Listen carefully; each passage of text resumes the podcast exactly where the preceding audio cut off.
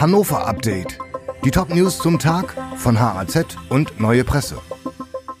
Montag, der 27. März. Der Überblick zum Superstreiktag. Am Montagmorgen steht fast der gesamte öffentliche Verkehr still. Busse und Stadtbahnen der Östra bleiben in den Depots, S-Bahnen, Regional- und Fernzüge von Deutscher Bahn, Eriks, Transdev und Metronom stoppen ebenfalls. Hintergrund der Arbeitsniederlegungen sind die Streikaufrufe der Gewerkschaften, die für die Angestellten bis zu 10,5 Prozent mehr Lohn fordern. Die Arbeitgeberseite hatte bisher eine stufenweise Anhebung um 5 Prozent sowie eine Sonderzahlung von insgesamt 2500 Euro als Inflationsausgleich angeboten. Keine Starts und Landungen am Flughafen. Wegen des Streiks ist auch der Flughafen in Langenhagen am Montag voraussichtlich komplett lahmgelegt. Weil etwa die Flughafenfeuerwehr die Arbeit niederlegt, können Flugzeuge weder starten noch landen. Bereits für Sonntagabend war mit Einschränkungen bei der Gepäckabfertigung gerechnet worden. Erst am frühen Dienstagmorgen können wieder Reisende in den Urlaub starten. Viele Staus im Berufsverkehr.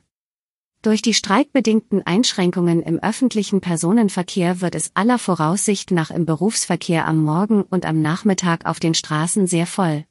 Autofahrer müssen mit vielen Staus und Verzögerungen rechnen.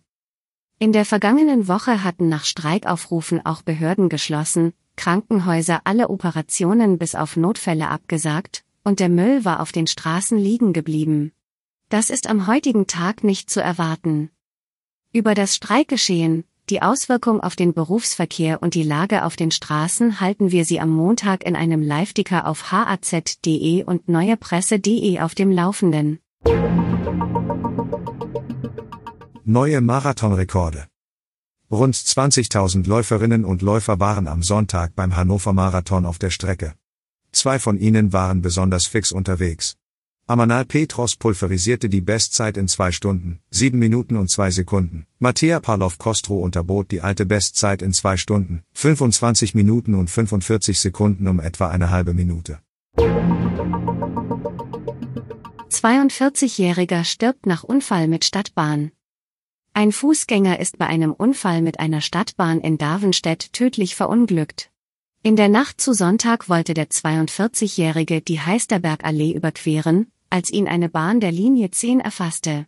Der Mann wurde etwa 30 Meter mitgeschleift, bevor die Bahn zum Stillstand kam. Er starb später in einem Krankenhaus an seinen schweren Verletzungen. Die Redaktion für dieses Update hatte Volker Wiedersheim. Alle weiteren Ereignisse und Entwicklungen des Tages ständig aktuell auf haz.de und neuepresse.de.